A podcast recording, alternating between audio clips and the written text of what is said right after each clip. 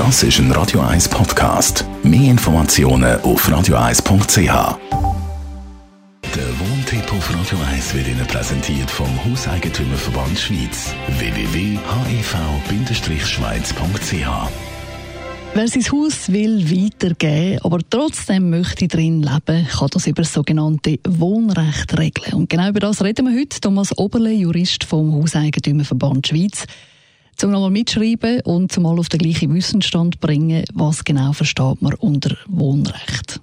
Als Wohnrecht ist eine Grunddienstbarkeit und man versteht darunter, dass man jetzt im Gegensatz zu einem Mietverhältnis jemandem eine lebenslängliche Wohngelegenheit möchte verschaffen. Das heißt, im Gegensatz zu einem Mietverhältnis, wo irgendwann durch eine Kündigung kann beendet werden, ist das Wohnrecht in der Regel auf lebenslänglich angelegt. Das heißt, dass man häufig einen überlebenden Ehegatten oder äh, die Eltern mit so einem Wohnrecht bedenkt. So etwas könnte auch im Testament stehen. Mhm, um es ganz klar machen, der Unterschied zwischen Wohnrecht und Mietverhältnis? Ja, eben, das Mietverhältnis ist ein obligatorischer Vertrag, der kann von beiden Parteien grundsätzlich äh, gekündigt werden. Wenn man sogenannte ewige Verträge macht bei der Miete, dann sind die teilnichtig, also man kann nicht einen äh, Mietvertrag abschließen, der 50, 70 Jahre nicht mehr gekündigt werden kann. Aber da auf dieser Seite, wenn man es als Grunddienstbarkeit ausgestaltet und das als Wohnrecht benennt, dann hat derjenige, der das überkommt, die Möglichkeit zu wissen, er weiss, ich kann nicht mehr dort aus dieser äh, Wohnung rausgedrängt werden, bis ich allenfalls in ein Altersheim muss oder sterbe.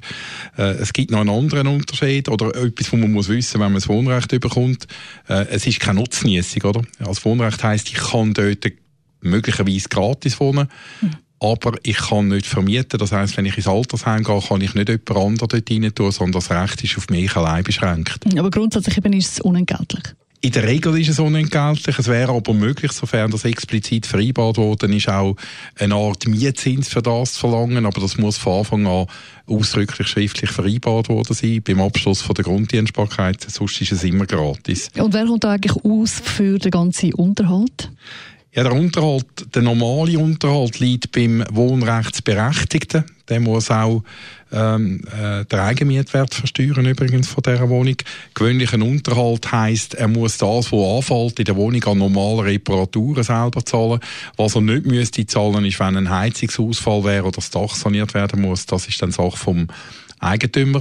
Und man müsste vielleicht noch sagen, Nebenkosten muss er auch zahlen. Also er muss sich an den Wasserkosten, Abwasserkosten und so weiter, muss er sich äh, genauso beteiligen wie ein Mieter.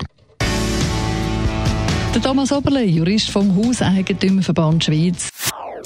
Das ist ein Radio 1 Podcast. Mehr Informationen auf radio1.ch.